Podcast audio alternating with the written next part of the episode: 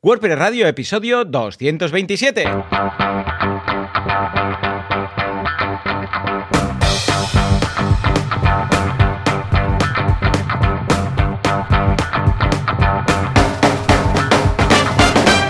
Hola, ¿qué tal? Muy buenas a todos y bienvenidos a WordPress Radio, el uh, programa, el podcast en el que hablamos de este fantástico CMS llamado WordPress. ¿Quién hace esto? Javier Casares, que está al otro lado. Hola, Javi. Hola. Creador, fundador de Internet y también de las IPs, que las pone cada mañana, menos ayer, que se olvidó de poner una IP y petó, petó Facebook. Ahora, ahora, lo comentaremos, bueno, ayer, anteayer. Pero vamos, que sepáis que en breve WordPress va a resolver algo que por ahora solo se podía hacer con plugins. Añadir una fuente web de forma nativo, estilo Google Fonts, menos mal, ya tardaba, ya tardaba. Las cosas de Palacio van despacio. Uh, cuéntame, uh, Javier, Javi, Casares, uh, pues muy, ¿cómo ha ido? Muy entretenido.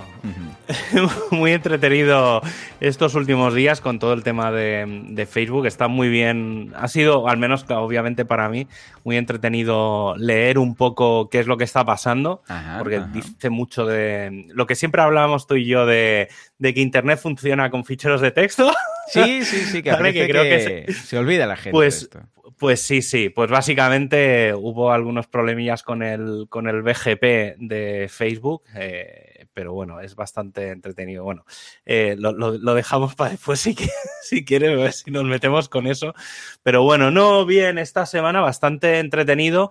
He estado haciendo mmm, en los últimos días un repaso de todos los contenidos que tengo en WP Sysadmin, eh, básicamente para poner al día, sobre todo la parte de requisitos, las extensiones de PHP, un poco preparando lo que es la previa de PHP 8.1 que sale dentro de nada, eh, ya tenemos la RC2, si no recuerdo mal. Bien. Y de paso, eh, me ha dado por empezar a probar eh, PHP 8.1. Eh, mm. Y entonces fue bastante curioso porque al principio me asusté un poco y dije, no, no puede ser lo que, lo que me está pasando, porque lo instalé, lo monto, empiezo a instalar un WordPress y cuando le doy a instalar ya empieza a petar desde el primer desde el primer momento. Y digo, no, no, no, digo, no puede ser, digo, no puede ser que estén corrigiendo cosas y que nadie se haya preocupado por ver que funciona la instalación. Y entonces luego, claro, lo, empecé a abrir un ticket, o sea, yo todo muy, realmente muy preocupado, ¿eh? O sea, realmente fue como, no, no, entiendo, o sea, debo de ser yo. Volví a montar todo, no, no, no iba nada. Claro. Y entonces luego, claro, dije, tate, digo que estoy montando un WordPress 5.8, claro. no la versión última, la 5, digamos, lo que será parte de la 5.9. Y efectivamente ahí era donde estaba el error, que es que WordPress 5.8 ahora mismo no es compatible con PHP 8.1, pero WordPress 5.9 sí que lo será, como mínimo para arrancar a funcionar. Claro, es claro, decir, claro, todas las versiones anteriores ni siquiera serían capaces de instalarse. Entonces, ha sido bastante interesante. Ya tengo una versión funcionando, muy, muy mínima, o sea, eh, tengo un post así en modo Minion Ipsum. Muy bien. Y. sí, mierdas. Y entonces ahora lo que me queda es hacer un poco lo que hice el año pasado de mm, las pruebas de, de velocidad, de las comparativas con un WordPress, pues eh, con, desde WordPress 5. Desde WordPress 5.6 eh, hasta 8.1, intentar coger cada versión, hacer una serie de pruebas con caché, sin caché, tal, tal, tal, para ver un poco cómo mejora el, rendimiento. De todas formas, eh, ya lo he comentado varias veces, eh, ahora ya empieza a ser recomendable usar PHP 8, 8.0. Uh -huh en WordPress, es decir, si tenéis que montar una versión, un WordPress nuevo, claro. montadlo sobre PHP 8.0. Uh -huh. En los viejos hay que hacer pruebas, ¿vale? Sí, Porque mejor, depende mejor. mucho de los, de los plugins. Pero, pero lo que sí que obviamente no está nada recomendado, ni por asomo se os ocurra, es eh, porque seguramente los hostings, si no llega a finales de este año, uh -huh. a principios del 2022, empezarán a ofrecer PHP. o sea, 8.1 uh -huh. y no es nada recomendable todavía, Claro, todavía, ¿vale? Ni siquiera con WordPress 5.9, es decir, no habrá errores, pero hay unos cambios bastante, bastante potentes que, que hacen que prácticamente nada funcione. ¿vale? Es decir, es una versión bueno, bastante... vale, mal, entonces está mal. Basta... Sí, es... A ver, esto ya pasa, ¿eh? Ya en realidad con sí. el cambio de PHP 7 a 8 eh, se notó, pero la 8.1 ya es bastante, el salto es bastante mm, espectacular. Tengo apuntado, que no sé para cuándo, pero yo creo que hasta a lo mejor para mediados de noviembre o así lo, lo, preparo. Es que no quiero hacerlo hasta que no tenga una versión bastante más estable, uh -huh. tanto de WordPress 5.9 como de PHP 8.1, pero quiero hacer una comparativa o haremos un, un programa con un tema del día uh -huh. que sea eh, hablar de un poco de las diferentes las tres versiones, ¿vale? PHP 7.4, 8.0 y 8.1 que van a quedar a partir de diciembre, que serán las tres versiones activas de PHP, y la relación un poco con, con WordPress, que todavía le da soporte a PHP 5.6. Entonces haremos un poco de, de los intríngulis que hay por debajo y a ver, no, no, porque no acabo... O sea, yo ahí tengo una batalla perdida contra Matt, porque además esta es literalmente directamente contra Matt, mm. porque esto es una decisión unilateral de él. Y, y, hay el del equipo de hosting, hay una propuesta bastante interesante con el tema de PHP que no acaba de salir y bueno, ahí hay una cosa que, que estaría bien estaría bien comentar.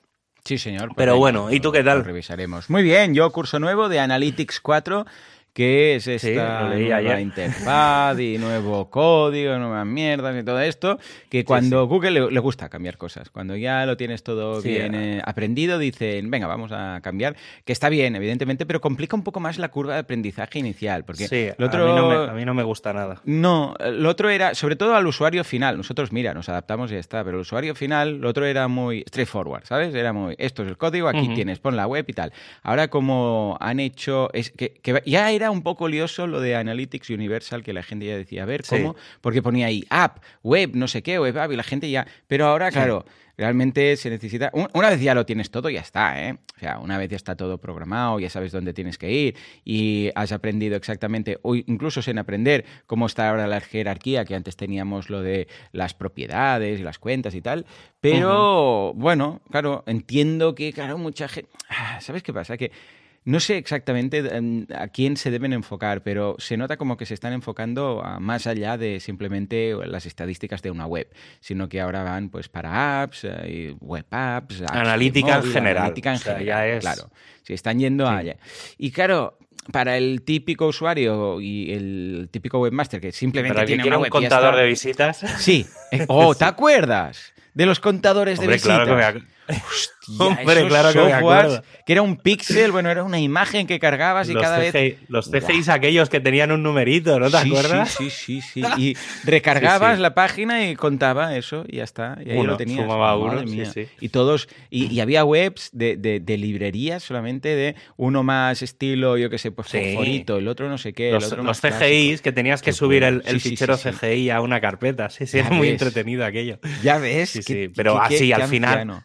Todo. Al final es que mucha gente utiliza, mm, o sea, no, no, no nos equivoquemos, la mitad de la gente utiliza Google Analytics como contador de visitas mm. porque al final miras sí, cuánto tráfico está, tienes sí, sí. y lo más normal es mirar qué páginas son las más visitadas y, y poco más. Yo en general es que incluso me atrevería a decir que es lo que yo normalmente hago y luego sí que es verdad que si tienes un e-commerce... Mm.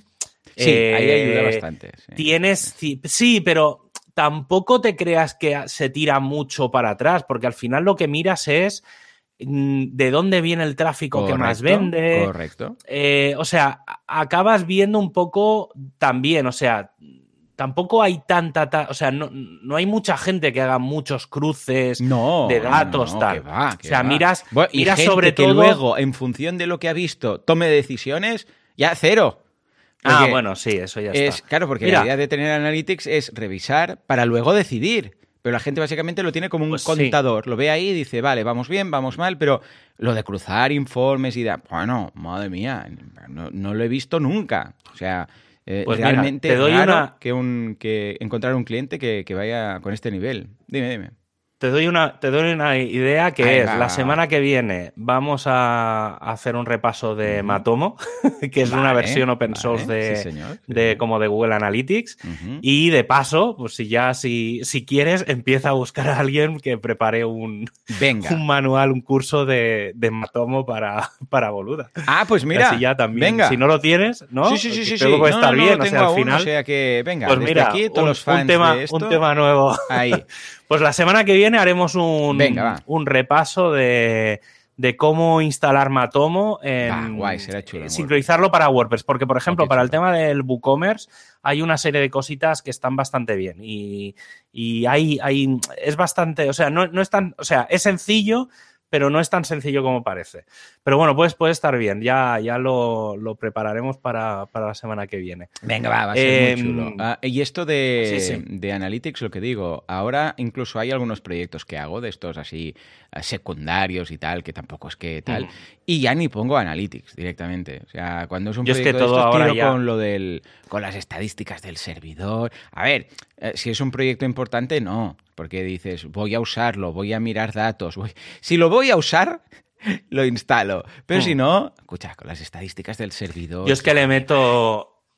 Yo me monté mi Matomo y tengo todas las analíticas Ah, ahí. vale, claro, Ya está. Y está. para. Por lo que te digo, para. te- mira que tengo algún e-commerce, tengo alguna cosa, pero para las cosas tan, tan básicas es No, más no, que no. suficiente. Y O para los fans de las teorías de la conspiración de, ah, si no tienes Analytics, entonces Google Ah, no no. posicionas tanto, no tiene tantos datos. Esto, olvidaros, o sea, algo tan fácil de tocar como Analytics, que cambias el código, metes no sé qué y de repente Sí. los datos que llegan a Google eh, son totalmente Sí, distintos. ¿vale? Porque tú dices, me cargo la tasa de rebote, el cambio este dígito y tal, además pongo el código aquí en no sé dónde y que esto cargue, o sea, se puede eh, falsear tanto Analytics, o sea, los datos, pero claro, hacerse las trampas al solitario. Es importante, es importante tener web, Webmaster Tools, o sea, Sí. Webmaster Tools y Sí, tal, en sí, todos los Webmaster Tools paneles, sí, ¿eh? sí, tanto sí, en. Microsoft como en Yandex, como... No afecta para nada. Lo digo por si hay alguien que dice, no, pero es que entonces Google es más amigo tuyo. No, Analytics precisamente es tan, No, tan en este falseable caso que no, no. ¿vale?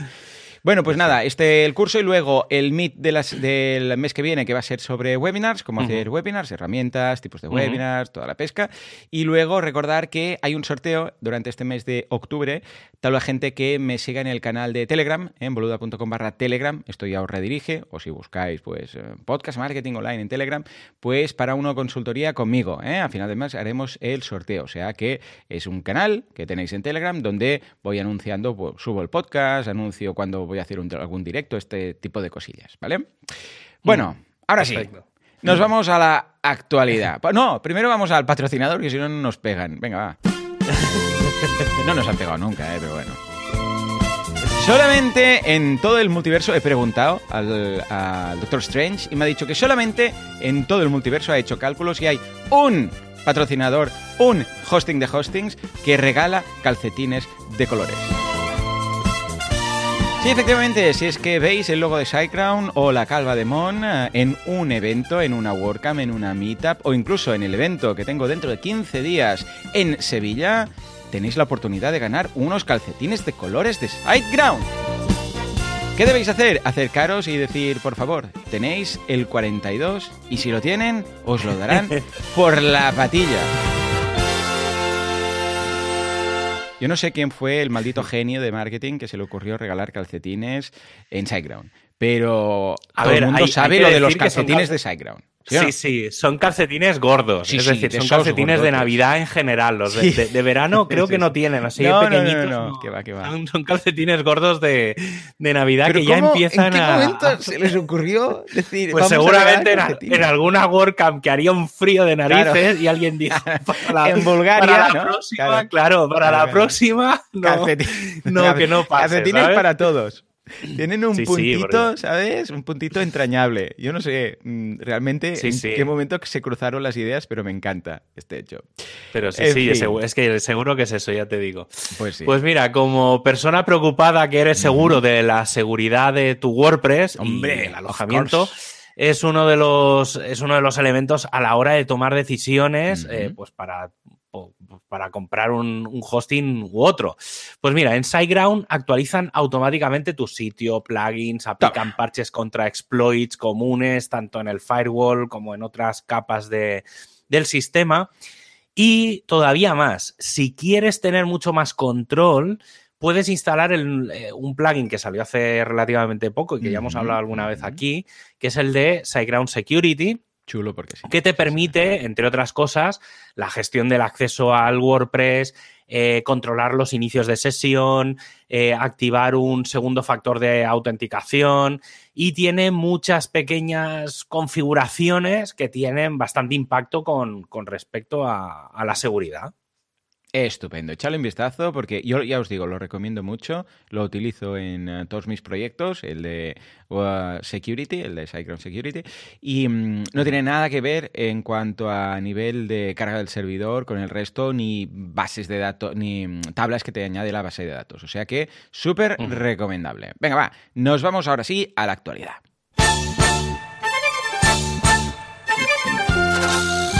Actualidad, textualidad, Presto Plus, ¿qué pasa con Gutenberg? ¿Qué pasa con Facebook? Se ha caído Facebook. ¿Qué pasa con Facebook?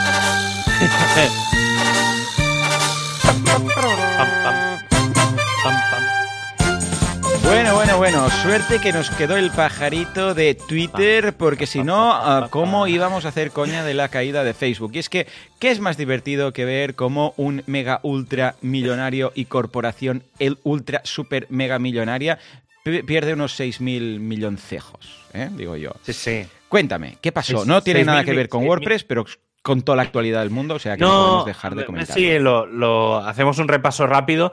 Básicamente lo que, mm, al menos desde fuera, porque todavía, o al menos yo no, no he, todavía no he leído mucho mm, cosas internas de, Facebook, aunque sí que he leído que han tenido que reiniciar los servidores manualmente, que eso me ha hecho mucha Yo sé el problema ¿eh? que hubo, es que no habían grabado en enlaces permanentes. Tienen que ir a enlaces permanentes y darle a guardar. Y con esto ya. pues, pues no te creas, ¿eh? que va, va un poco, va un poco por ahí. El tema, el tema es que, bueno, existe una cosa, bueno, supongo que las DNS sí que más o menos todo el mundo las tiene controladas, que las DNS es lo que hace que cuando, cuando pides, por ejemplo, facebook.com, pues devuelva la IP a la que tienes que visitar. Sí, viene a ser como el eh, típico pues listín, ¿no? De, teléfono es un que buscaba, pues yo qué sé, Pepe García, buscaba, sí, calle no sé dónde, te salía el teléfono. Entonces salía. Esto es lo mismo, pero en Claro. Claro, el problema es, tú, lo, es que me has dado el ejemplo perfecto, porque tú has dicho, claro, esto es un listín. ¿Qué pasa si empiezas a modificar mucho el listín. Mm.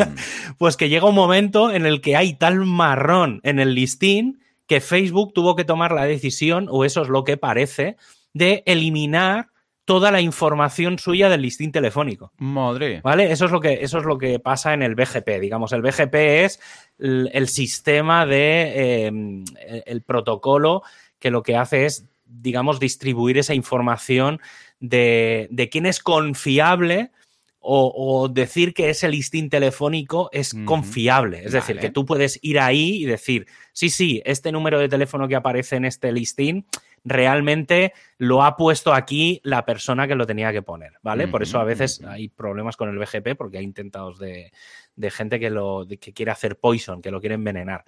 Eh, entonces, ¿qué pasa? Que se ve, por lo que parece desde fuera, em, empezó a haber mucho movimiento en, el BGP desde Facebook. Es decir, Facebook eh, añadía datos, eliminaba datos, añadía datos, eliminaba datos, cosa que no es normal. Y entonces llegó un momento en el que los datos eran tan raros que lo que tuvo que hacer es eliminar todos los datos. Es decir, ellos mismos se sacaron de Internet. Vale. ¿Vale? Porque es como que se borraron del listín telefónico. Entonces es como que vas a buscarlos y dices, oiga, pero es que no, no, existe, el señor Facebook no, está.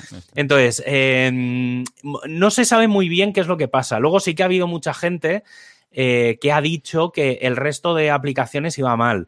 Y es normal, porque ¿qué pasa? Que como había tanta gente intentando acceder a Facebook, a Instagram, a WhatsApp y demás. Tú imagínate todos los mensajes de, WhatsApp pendientes intentando conectarse, ir al listín ese y buscar la información. ¿Qué pasa?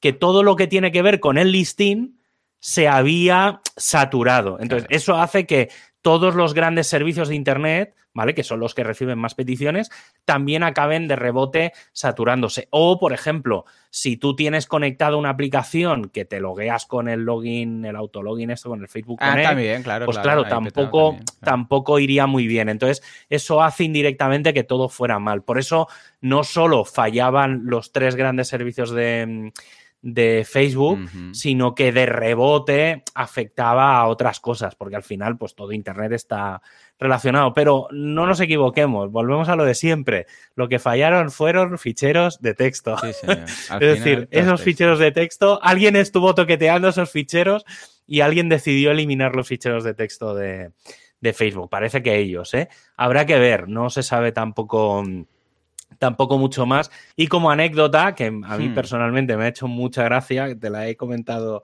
te la he comentado antes, se abrió un hilo, o sea, eh, Twitter, obviamente cuando estas cosas pasan, pues Twitter. sí, sí. Sí, entonces Twitter puso eh, hola a todo el mundo literalmente. ¿Vale? Y entonces aquí entran las gracietas de, los community managers y es que McDonald's McDonald's les contestó, em, hola, ¿qué, te puedo... ¿Qué te pongo? ¿Qué te eh? puedo ofrecer? ¿No? Algo así, no sé cómo traducirlo. Y entonces Twitter contestó, 60 millones de nuggets para mis amigos. y, y, McDonald's les contestó, ¿para tomar o para llevar? ¿Vale? Entonces fue como, como bastante... Incluso luego contestan y dice, se los puedes mandar por mensaje directo y tal. Y luego he visto que también hay otras marcas que también han estado charlando entre sí, ellas. Sí, sí, pues, había McLaren, no sé qué, Nike, cada uno haciendo pues coñas y tal. Curioso, curioso. Los community managers me los imagino ahí pues entretenidos. bueno, es que claro, al final tú imagínate que te que te sacan te sacan de la red, o sea, porque claro. te desconectas mucho. Entonces, claro, tiene mucha gracia por, por eso. Para mí hay, hay una, una, ventaja de Twitter en, en, este caso y va relacionado con un hashtag que, que apareció que ponía Internet Shutdown. Eh, que claro, que, que haya aparecido ese hashtag no Facebook shutdown, sino Internet shutdown, deja entrever la dependencia que tenemos de, grandes proveedores. Y a mí me hace mucha gracia porque em, toda la gente que depende, sobre todo los Instagramers, los influencers y toda esta gente, em, claro, de golpe pierden toda su información.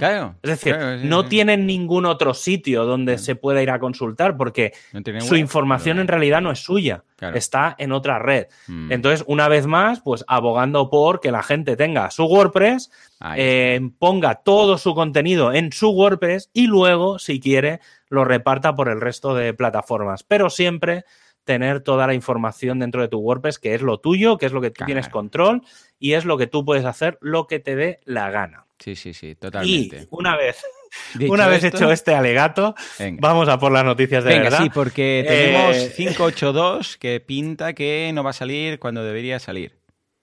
Efectivamente, eh, tenía que salir entre, bueno, esta semana tenía que salir la, beta, que normalmente sale, o la RC, digamos, la, versión previa, digamos, para, para analizar y dentro de un par de semanas iba a salir la versión final, pero mm, han acabado dándose cuenta de que no hay, a ver, no digo que no hay tickets, sino que no hay cosas como para lanzar una versión nueva. Ah, Entonces han decidido hacer una cosa que era... No, tickets siempre hay. tickets hay para aburrir. Pero sí que han decidido que la fecha que habían dado para una posible versión 583, eh, lo que van a hacer es, esa 583 no saldrá, bueno, saldrá probablemente dentro de algún tiempo, pero no saldrá, digamos, antes de WordPress 5.9. Y entonces, eh, en la fecha que había para la 583, seguramente saldrá casi seguro esta vez eh, la 582 y se calcula que sea el 10 de noviembre. Hay que pensar que el 14 de diciembre, si no falla nada y no se tuerce nada, sale WordPress 5.9. A finales de. Mm, a principios de diciembre o a finales de noviembre sale PHP 8.1, o sea que vamos a tener unas semanas bastante entretenidas. Y luego acordaos que el 24 de diciembre, perfecto el día, eh, eh, sale, sale BuddyPress 10. O sea que encima todos los que tengáis redes social en, vuestro WordPress, pues estará bastante bien porque van a sacar lo de la suscripción lo de que te puedas hacer como un sistema de suscripciones y tal, no sé, hay que, habrá que darle un par de vueltecitas porque podrá estar guay. Y luego, una de las cosas que sí que ha salido esta semana ha sido Gutenberg 11.6 y em, lleva cuatro grandes cosas, aunque la verdad es que es una versión que lleva muchas cosas mm, bastante visibles, otras obviamente que de las que están por debajo, pero lleva es de las versiones que más cosas visibles lleva. Y así las cuatro cosas más interesantes, más importantes, digamos, son la edición del logo porque eh, hay un nuevo bloque que es el bloque de logo y em, normalmente ahí lo que se puede subir, bueno, es un texto o puedes subir una imagen. Y el tema es que hasta ahora, cuando subías la imagen, no podías editarla. Es decir, tenías que subir la imagen editada, ya con el tamaño ideal y todo, y entonces ya la, era la que usabas. Ahora, cuando subes la imagen, puedes subir la imagen entre comillas, que te dé la gana y la podrás recortar, podrás girarla, podrás ampliarla, reducirla, es decir, tendrás un editor de esa imagen de logo para adaptarla perfectamente al sitio donde, donde va a quedar. Y luego em, hay otro concepto interesante que además eh, en, castellano es bastante complejo de, definir, que es el bloqueo de bloques. ¿Vale? Eh, el bloqueo de bloques es una funcionalidad nueva que lo que va a permitir es que tú le digas a un bloque que ese bloque está bloqueado. Cuando un bloque está bloqueado, es el trabalenguas, es perfecto.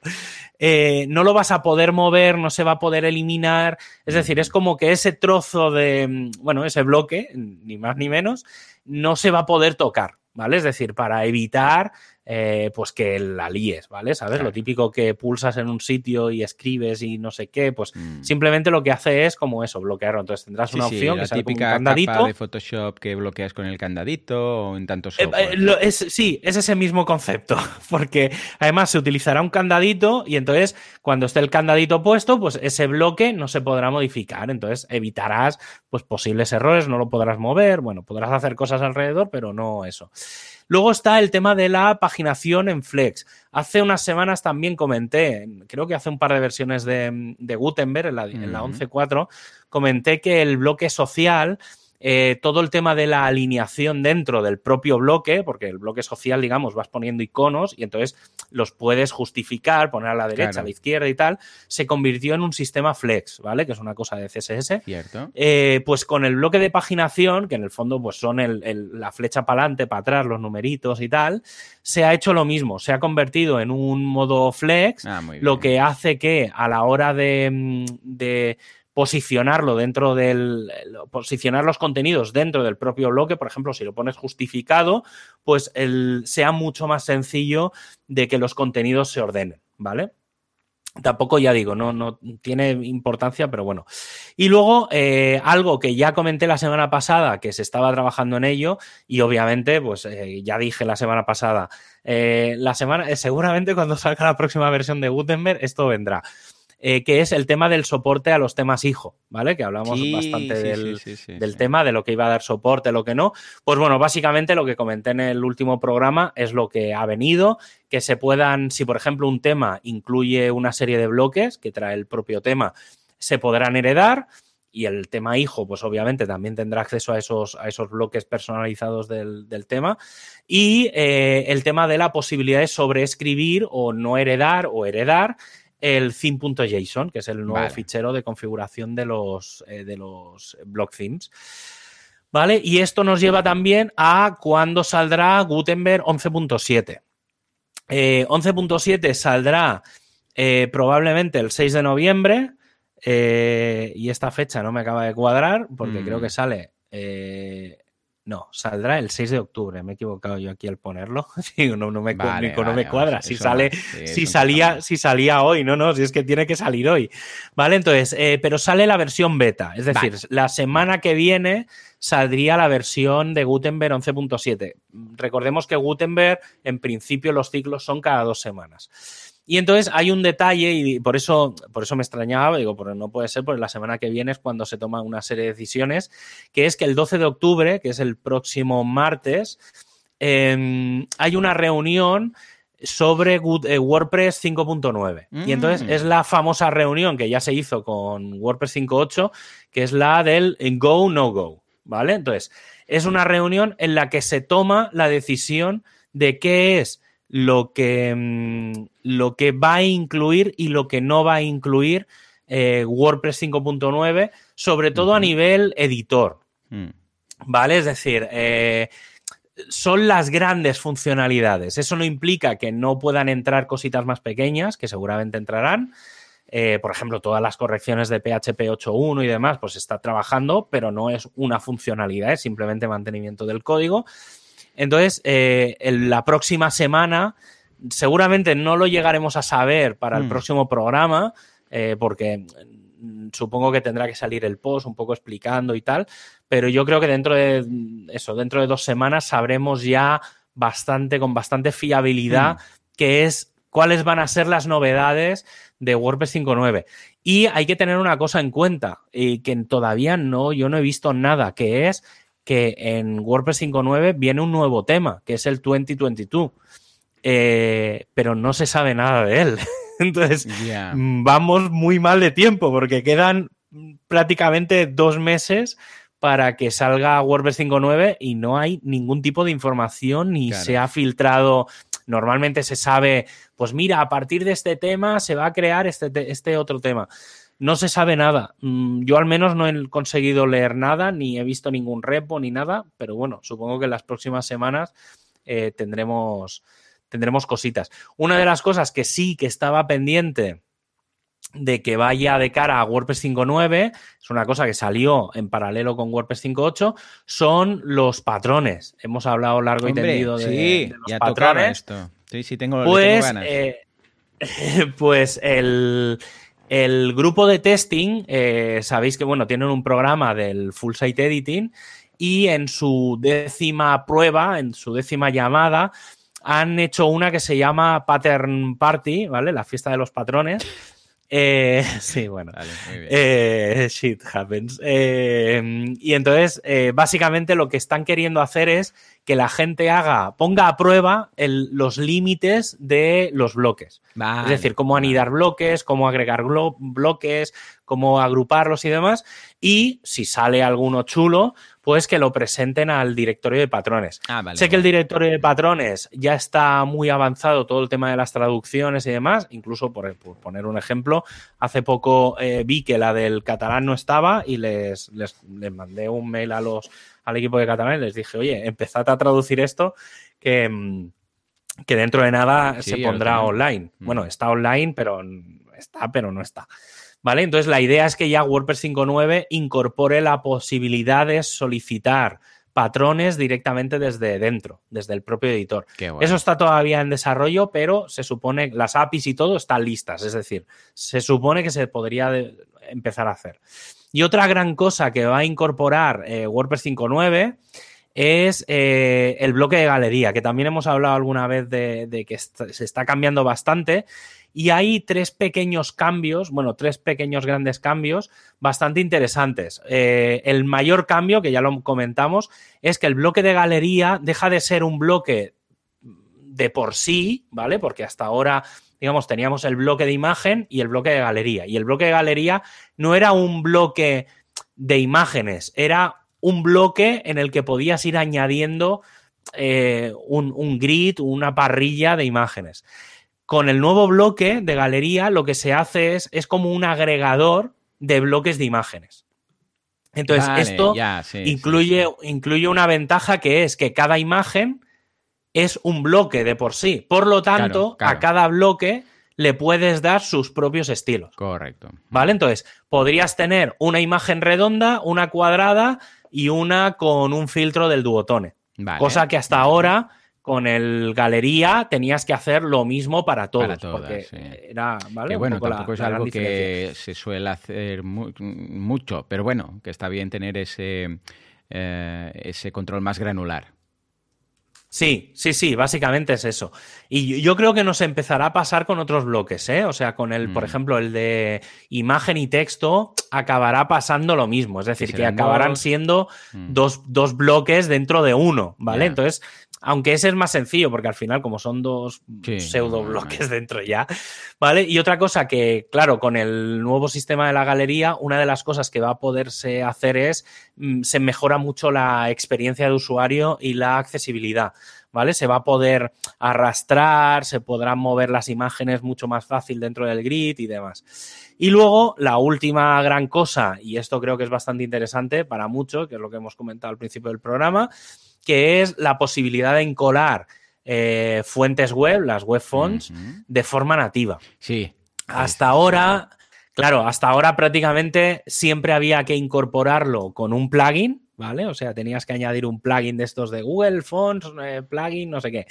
O eh, el tema incorporaba un menú desplegable en algún sitio donde tú podías elegir las fuentes y él metía por CSS y demás, pues ya hacía todas las funciones para meterlo.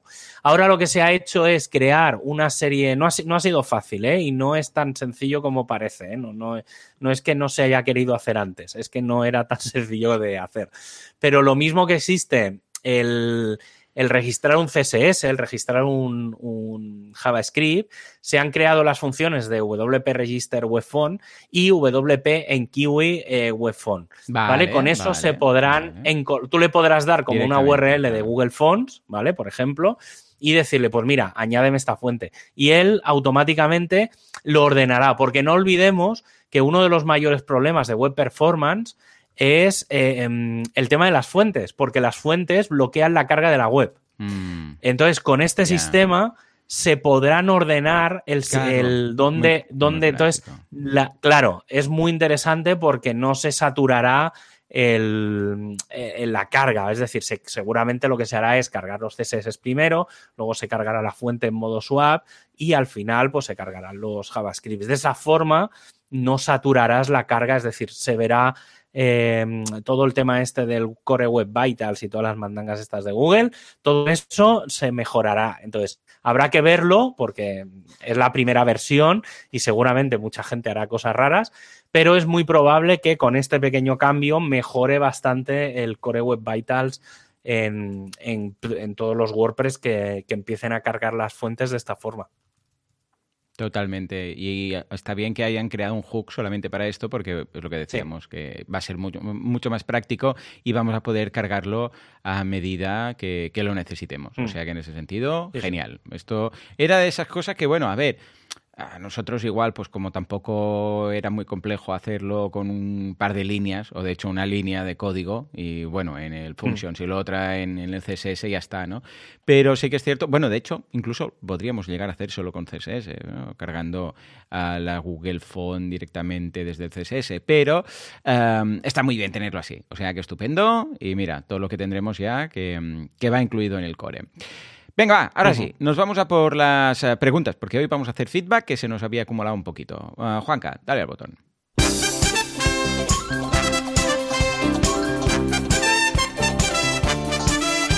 Feedback, Pressfit o las preguntas de la audiencia.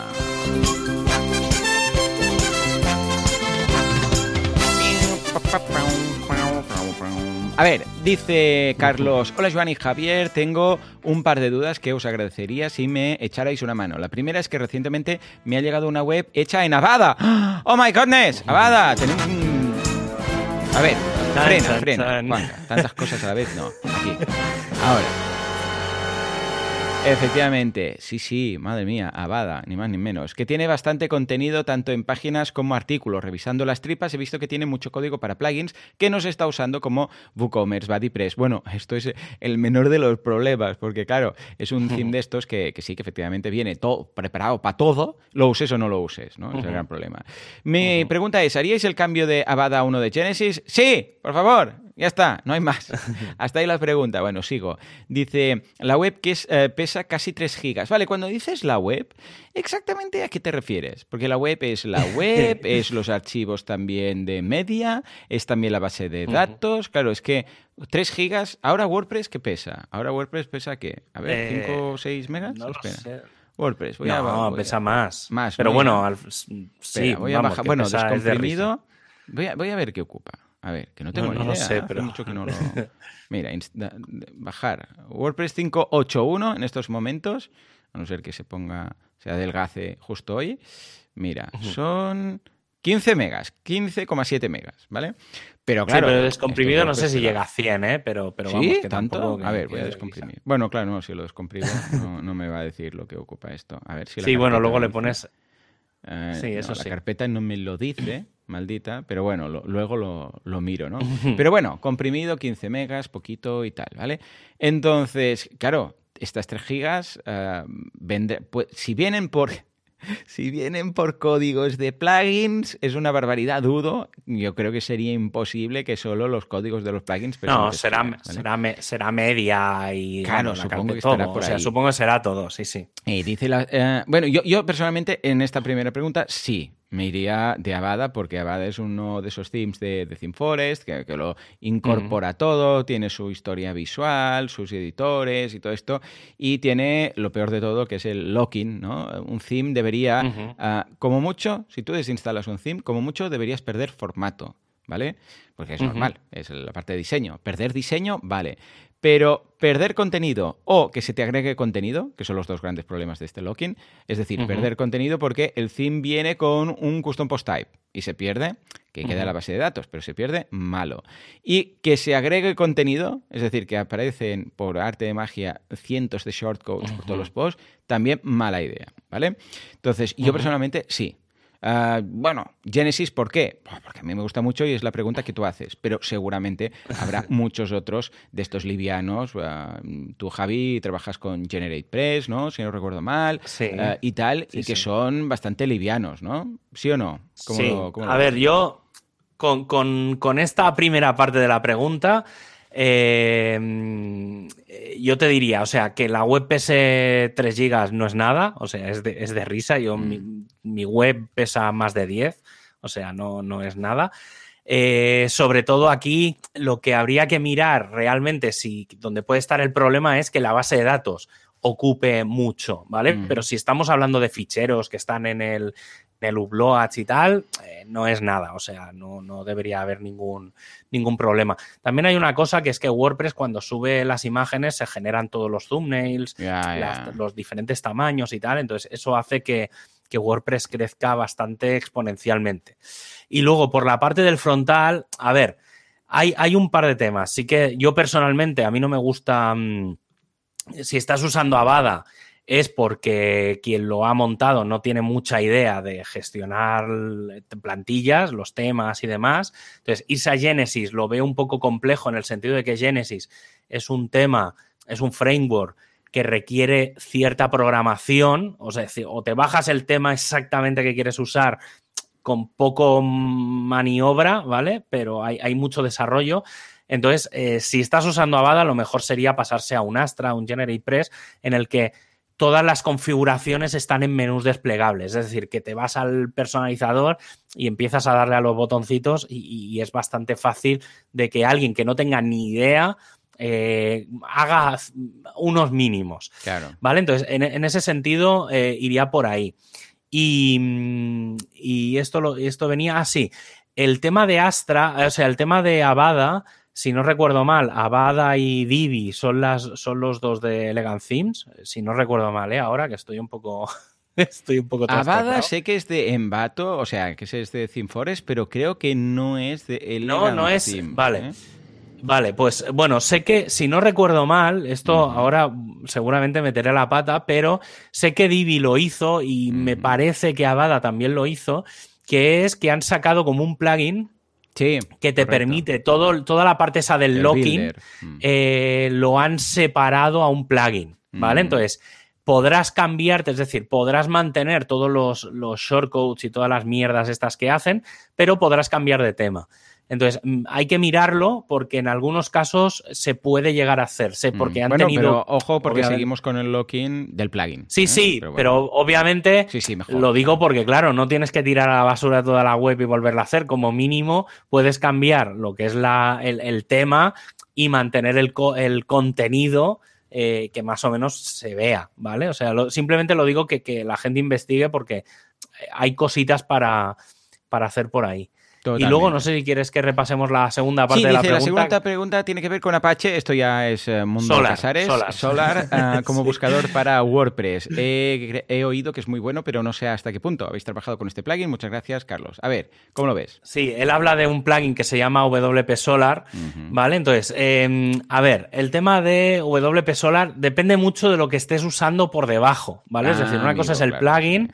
Y otra cosa es eh, si realmente estás usando un Apache Solar, claro. si tienes un Elasticsearch o si estás usando Algolia, que son los tres grandes sistemas eh, que permite el WP Solar. En cualquier caso, la cuestión aquí es para qué estás usando el buscador. Y depende de eso, sería, mm, sería pues elegir esa mejor opción eh, entre las tres. Si estás usando Apache Solar, la mejor opción es este plugin. Si estás usando Elasticsearch, eh, hay diferentes opciones, ¿vale? Como, como, digamos, sistema de almacenamiento de base de datos. Y si estás usando Algolia, Algolia incluso ellos tienen su propio plugin para, para WordPress. Entonces, dependerá un poco. Mm, ya digo, si están usando ese plugin, entiendo es que hay alguno de estos tres sistemas. Si no está ninguno de estos tres sistemas por debajo, eh, a lo mejor hay que coger otro plugin de, de estos de mejora de buscador, no hace falta este plugin. Sí, sí, correctamente. o sea, aprovechar que realmente la capa de software de debajo es lo que dices tú, está, porque si no está instalado, pues... Claro, es que por eso digo, Efectivamente. Totalmente, sí sí, sí, Vale, estupendo. Pues bueno, es como lo que decíamos de usar un... Me ha recordado un poco lo que comentas, a lo de usar un, Google eh, Engine o bueno, un Google eh, Cloud o usar Amazon AWS, no sé qué, para instalar WordPress. Hombre, si vas a usar las propias características de las herramientas, sí, pero instalarlo como un servidor cualquiera, pues para eso hay otras soluciones que son mucho más prácticas. Pero si no vas a usar las fortalezas que te ofrece propiamente y el sistema de bases de datos, etcétera, pues escucha, esto lo montas en un, en un software, en un, uh, OBS, uh, en un OBS de turno, digo, en un OVH de mm. turno y ya está, ¿no? O sea que sí. Venga, va, nos vamos a la segunda pregunta de Lucas. Dice, hola muchachos, estaba escuchando el capítulo 220, genial como todos, muchas gracias. Y cuando escucho que los shortcuts tienden a desaparecer, oh my god o ser reemplazados por los widgets, me surge la duda. Bueno, un tipo de widget, ¿eh? porque ya sabemos que aquí Javi los separa unos de otros, pero sí, hay muchos que, de hecho, el widget podríamos decir que es como la interfaz gráfica del shortcode, ¿vale? Para entendernos, para entendernos. Dice, ¿se puede poner widgets dentro de un texto, de un título, de botones, por ejemplo? Ah, bueno, y nos, pasa ahí el código. Hombre, no, un widget dentro de un texto no, pero tenemos filtros, ¿verdad, Javi? Sí, hay una cosa, es que he estado, he estado, investigando un poco porque mm, ya, al menos en el, o sea, los, los shortcodes están pensados única y exclusivamente para funcionar en el de content, ¿vale? Que es el, código, digamos, de, de, pues, del contenido de, un post, de una página o de cualquier custom post type. Entonces, em, existe, claro, he estado buscando porque a lo mejor hay algún plugin que lo haga o tal y no sé qué. Y al final la respuesta más sencilla es eh, que, añadiendo un filtro que lo que haga es que tanto en el WP Title como en el de Title, el WP Title es el que aparece en el, en el digamos, el, title de la página y el de Title es el título del contenido de la página. ¿Vale? Eh, a aplicarle el filtro del do shortcode, ¿vale? Que es simplemente que lo que haga es, oye, cuando busques el título, eh, buscas si hay un shortcode y si hay un shortcode lo, ejecutas. estos, estos dos filtros por defecto no están no, no se lanzan, mm. eh, ya está. Sería añadir literalmente dos líneas de código. son dos líneas de código, ¿eh? Y además son súper sencillos. Los pondré, los dejaré en las notas del, programa. Pero, pero, bueno, yo personalmente mm, no sé hasta qué punto usaría esto. Había gente que daba soluciones tipo eh, usar eh, en Custom Fields y cosas extrañas. Pero bueno, casi yo creo que esta es la mejor solución. es la yo recuerdo que pero bueno, usaba durante mucho tiempo, ahora creo que ya no hace falta, pero al inicio de los widgets, cuando eh, usabas el widget de texto para poner un shortcode. ¿sabes? Típico que había el widget de texto, entonces lo colocabas y le, lo guardabas y, veías ahí el, el, shortcode escrito y decías, ah, vale, no, no, lo ha renderizado. ¿Qué ha pasado? Sí, no, no, claro. Y entonces tenías que hacer esto mismo, ¿no? Y bueno, había plugins, que era uh, plugin de un widget que sí que ejecuta el shortcode, pero vamos, es que con una línea de texto también lo tenías solucionado. y entonces podías usar el nativo de texto, ¿no? Entonces ya está, en fin. Para mí, la, Única, la única desventaja que tiene esto es que consumirá bastante más ah, em, CPU. ¿Vale? Entonces, bueno, hay que tener eso en cuenta, que, mm. claro, que los títulos están en todos sitios. Entonces, pues es algo que, puede, puede hacer que suba el consumo. Totalmente. son pues dos líneas de código. Hablando de consumo y de webs de estas eh, heavy, eh, tenemos la pregunta de Diego que nos dice: Buenas, una preguntita para Javier, aunque Joan también se puede animar. No, no, yo dejo a Javier en los leones y ya está. Tengo un cliente con un blog de moda. Cada post cuenta siempre con su imagen destacada y hasta varias docenas de fotos. Toma. Eh. Y claro, y esta es multiplicada, ¿eh? Por todos los thumbnails. En fin, dice: El problema está en que lleva ya muchos años publicando, incluso cuenta con varios colaboradores para publicar más artículos lo que hace, eh, no hace más que hacer monstruoso a la biblioteca de medios de WordPress. Efectivamente, bueno, imaginaros un periódico. O sea, es que es una locura, ¿eh? Sí, Actualmente tiene más de 100.000 fotos. Bueno, he visto cosas más raras y subiendo cada día. Esto hace que la web pese más de 90 gigas y pese a no tener mucho tráfico, está, está pagando un... Ah, amigo, está pagando un hosting muy sobredimensionado solo por el almacenamiento, claro. E incluso es imposible hacer un staging porque se come el almacenamiento del servidor. Mm, claro, es que si el servidor... Claro, claro, si tienes algo contratado que es un número limitado de megas y te cuentan en esas megas el staging, ahí estás frito.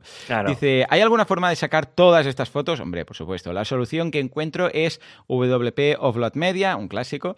Sin embargo, el precio del plugin sería de 800 dólares al año, completamente inalcanzable para las posibilidades de mi cliente. Si os ocurre alguna solución, muchas gracias y seguid así, chicos. Venga, Jai, a por ello. A ver. A ver, aquí, aquí hay una, hay que tener en cuenta una cosa y es, en general, eh, voy a generalizar, ¿eh? porque obviamente luego hay que buscar muchos casos pero mm, yo intuyo, por lo que leo, que mm. no es un hosting compartido. Espero que no lo sea, porque, bueno, 90 gigas en un hosting compartido, habrá alguno que los dé, pero no es lo más normal. Supongo que será algún tipo de hosting, de hosting, de hosting cloud o de un VPS o alguna cosa así. Entonces, el tema aquí es, normalmente el hosting cloud, eh, que te deja elegir la cantidad de CPUs, la RAM y el disco, suele venir paquetizado. ¿Vale? Es decir, tú dices, por ejemplo, eh, dices, pues mira, quiero una CPU, 2 GB de RAM, y entonces ellos automáticamente te dicen, pues 20 GB de disco. Correcto. Dos CPUs, 4 GB de RAM, 40 GB de disco. Por eso digo que lo intuyo, porque como dice que está sobredimensionado, entiendo que, le que sobran cores, le sobran CPU, le sobran gigas de RAM y van justos Pero le falta disco. Claro. Entonces, claro, aquí el tema sería buscar un proveedor que te permita flexibilizar en todos esos niveles, ¿vale? Es decir, que cada nivel esté, o al menos que esté un poco separado, al menos el disco, ¿vale? Entonces, eh, aquí habría un, par de opciones. Por un lado, coger una máquina que tenga poca CPU, poca RAM, bueno, la que haga falta, y el disco, el pequeño, el que toque, y añadirle un disco externo no hay muchos proveedores que dejen hacer esto, pero hay algunos que lo dejan. Entonces, ese disco externo sí que puedes decirle pues, que tenga gigas, teras, lo que tú quieras. Entonces, no depende, digamos, de eh, la, máquina principal, sino que tienes como como si tuvieras en Windows, ¿vale? O en Mac, supongo, eh, lo, típico de tener la unidad C y la unidad D, ¿vale? Que mm. tienes como diferentes discos, o como si añadieras un, qué, mítico, disco duro externo. Ahora he tenido, Dios mío. Cuando añadíamos un disco duro externo y te hacía una ilusión eso de poner de dos puntos. Claro. Oh, sí, sí. Oh, yo, por ejemplo, tengo. Yo mi, mi, portátil siempre está dividido en dos, en dos discos. O, por ejemplo, si añadieras. lo más fácil es eh, añadir un disco duro externo por USB, lo típico de lo añades y te aparece la unidad. Pues vendría a ser esto. Esto es una opción. Ya digo, no todos los proveedores lo permiten y es una opción que quizá no es la óptima. La otra opción sería encontrar un proveedor, que yo, por ejemplo, de los que suelo, de los que habitualmente utilizo, lo permite, que es que separan más o menos la CPU y la RAM van ligeramente relacionadas, que tiene cierta lógica, eh, pero el disco va separado. ¿Vale? Es decir, y entonces, por ejemplo, yo he hecho un cálculo más o menos en el proveedor que yo utilizo y una máquina de dos CPUs, 4 de RAM, que intuyo por lo que dice de que no necesita muchos recursos, porque no tiene mucho tráfico, con, una, con dos CPUs y 4 de RAM tendría de sobra, es decir, podría absorber picos, y 100 gigas de disco, SSD o NVMe, podría rondar los 25 euros al mes, que creo que es bastante asequible. No sé cuánto estará pagando ahora pero 25 mm. euros al mes por un hosting es bastante asequible. Mm. Eh, obviamente es un hosting pues, que hay que montarse, que hay que gestionarlo y tal. ¿Vale? Entonces, al final, entre pitos y flautas, se te acabarán yendo unos 50 euros al mes. Claro. Pero ya digo, ¿eh? con mantenimiento, con, gestión y con backups y con cosas. Mm. Entonces, claro, la, eso, digamos, sería la opción de mantenerse, digamos, todo el, toda la información la tienes alojada tú. Entonces, con el tema del de, el WP o Float Media, sí que es verdad que él lo que viene a decir es, eh, es decir, se podrían subir con la versión gratuita de ese plugin, se pueden subir los contenidos nuevos al, a S3, a Wasabi o a cualquier proveedor de cloud de estos de almacenamiento de ficheros. ¿vale? Pero él lo que vendría a decir es, no, es que quiero subir esos 90 gigas de fotos, esas 100.000 fotos, quiero subirlas a ese proveedor, ¿vale? Ese S3 o lo que sea. Y para eso sí que hace falta ese plugin. Correcto. Entonces, claro, yo creo que para pagar eso al año, sí, em, que en realidad yo creo que en realidad pagándolo una vez sería suficiente, pero bueno, aún así son 800 dólares. Yo creo que por, por la mitad o por un tercio se podría conseguir a alguien que lo que haga es, o sea, te instalas el plugin para que lo nuevo se empiece ya a subir en el proveedor nuevo. Y lo viejo hacer un script, incluso se podría, yo creo que se podría llegar a hacer un script eh, con WP CLI, con cuatro cositas, mm, sin mucho desarrollo, se podría hacer eso, que, eh, que se digamos, que, se, cojan esas imágenes antiguas, claro, suba lo antiguo al proveedor, eh, sustituya la URL en el sitio y elimine las imágenes. Obviamente es un proceso largo que es, en el fondo es lo que hace ese, ese plugin. Eh, y luego, a ver, si hablamos de. Yo personalmente, si hablamos de menos de 250 gigas de datos, ¿vale? Que son muchos datos. Muchos. Sí, pues yo aún así recomendaría que todavía que se almacene en local. Es decir, no empezar a usar un servicio externo. Pero bueno, ahí ya es un poco lo que, lo que se vea. Mm, otro ejemplo, ¿vale? Que va un poco en la línea que es el, cloud de, de SiteGround, ¿vale? Que también te permite un poco jugar lo con bueno el tema de SiteGround es que sí, que, tienen ellos pues como unas preconfiguraciones, pero luego tú puedes decir, no, no, yo quiero mm, dos cores o cuatro cores o tanto de... Y luego de, SSD quiero pues 200, 300, 100, 50, o sea, te lo haces a medida.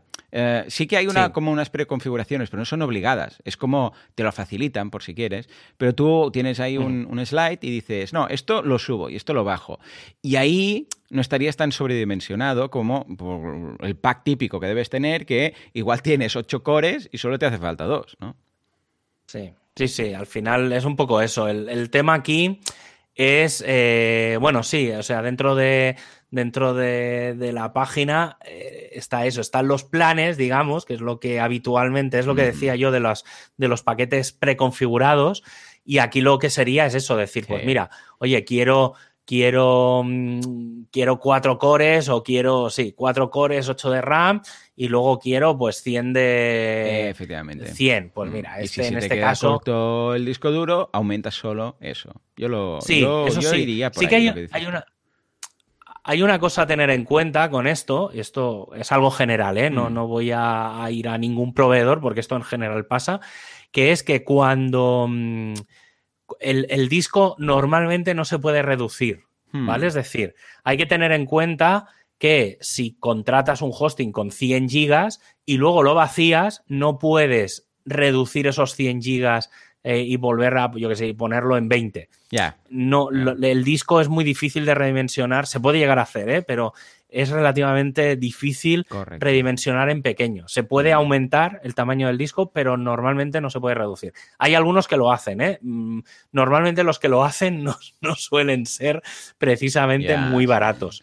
Pero, mm, pero bueno, lo digo porque eh, en estos casos en los que hay que planificar, lo mejor es ir ajustando, ir haciendo que vaya creciendo. Otra cosa interesante es eh, en este caso, el tema de los stagings, yo, y esto es recomendación personal, lo que yo suelo hacer es eh, clonar la máquina. Es decir, no suelo crear un staging en la propia máquina, mm. sino que lo que hago es, porque no tiene sentido duplicar eso, sino lo que hago es crear una, una, imagen de la máquina. Entonces tienes otra imagen, con o sea, otra máquina con otra IP, con todo, tienes exactamente lo mismo. Puedes hacer un simplemente apuntarte por host a esa IP nueva y navegas con el mismo dominio, con mismo todo y no tienes prácticamente que tocar nada. O con WP-CLI o con algún programita puedes decirle, oye, pues mira, quiero tenerlo de acceso público, pues voy a cambiar el www.pepito.com por eh, staging.ejemplo.com que sea. Efectivamente. ¿Vale? Y, entonces con eso pues lo puedes, lo puedes facilitar, ¿vale? Entonces en el momento en el que te cansas de ese staging porque se te ha ido, pues directamente eliminas la máquina y a otra cosa mariposa. Totalmente, de acuerdo. Sí, sí. Pues nada, aquí queda el consejo. Me ha hecho mucha ilusión lo del C2 puntos. Me he acordado mucho de dos puntos. y mucha gente pregunta, ¿por qué el C y no el A? ¿eh? Es que el A y el B eran las disqueteras. A dos puntos, el, A y el B eran las, disqueteras. Y luego llegaron los discos duros y quedaba la C, ¿no? Madre mía.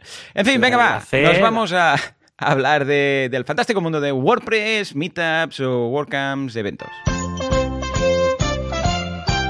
WordPressers unidos jamás serán vencidos con C dos puntos, D dos puntos y lo que haga falta. Se les podía cambiar la, letra. ¿eh? Ah, en, Windows aún existe ¿eh? lo de C2 puntos. Sí, sí, yo tengo. Yo normalmente lo que tengo Sí, yo tengo la unidad C, que es la que tengo, digamos, la del sistema. Y cuando me llega un ordenador nuevo, lo primero que hago es redimensionar los discos, ¿vale? Para tener una, unidad D. Y entonces, en la unidad D tengo como los ficheros donde voy almacenando. ¿Qué pasa? que si algún día me peta Windows o quiero cambiar el sistema o algo, puedo formatear la unidad C, pero toda la información, que es la, digamos, está la que utilizo en el día a día, está en la D. Entonces puedo mantener los ficheros eh, como estén y puedo cambiar el sistema operativo porque lo tengo en, la, otra unidad, digamos. tengo como el disco duro partido en dos mm. eh, y entonces siempre tengo eso. Y siempre, desde hace muchos años, cada vez que me llega un portátil, lo primero que hago es como, entre comillas, reformatearlo o redistribuir el disco para tener esa unidad siempre separada para separar, digamos, lo que es los ficheros de sistema, donde están los programas, tal, de los ficheros, digamos, que podrías llevar en un disco externo, que podrías llevar, tener una copia de seguridad. Entonces, mm. siempre lo tengo todo en, un, en una unidad. Tengo, entonces, yo tengo C y D. siempre. Sí, sí, sí, es lo mejor, es lo mejor, tenerlo separado. Pues venga, Javi, eh, ¿qué meetups tenemos esta semana? Pues mira, eh, pues comenzamos con las meetups, que son el hoy miércoles día 6 tenemos una meetup online, que es la de WordPress Móstoles, que están los traductores, ¿vale? Que van a hacer un poco de repaso de qué hacen, cómo lo hacen, un poco como aprovechando un poco todo el tema del, WordPress Translation Day, que fue el día 30, ha sido todo el mes de, septiembre, pero ha sido el, día 30 de septiembre exactamente. Eh, pues bueno, van a hacer un poco de repaso el equipo de Móstoles. Y el próximo lunes, día 11, aprovechando que es puente, si no os vais, eh, Rocío, Rocío Valdivia, eh, en, la, en la meetup mundial, en la meetup global, va a hablar de, Learn WordPress, va a hablar de quiero contribuir al proyecto de WordPress, ¿por dónde empiezo? Creo que es mm. una charla muy interesante. Eh, es una de las que yo normalmente abogo porque esté esa documentación, esté en todos sitios lo máximo posible, que es ¿por dónde empiezo? O sea, mucha gente llega a WordPress, utiliza WordPress y dice, hostias, esto me gusta, es código abierto, quiero intentar colaborar, ¿por dónde podría empezar? Y, ¿Vale? Entonces, esa, esa landing no está en ningún sitio. Y yo propuse hacerla ¿eh? en, el, en la web de, España y se quedó ahí un poco en el aire. Y creo que es bastante, bastante interesante. Y, bueno, la semana que viene comentaré, porque voy a dar yo también en, el, en la meetup de, hosting, que es también un equipo de los, de los globales, que siempre van a ser las, las meetups globales, siempre van a ser online, aunque ahora ya se están empezando a hacer las, las presenciales. Creo que dentro de poco en Granada habrá la primera presencial, por lo que me estuvo diciendo ayer o antes de ayer David.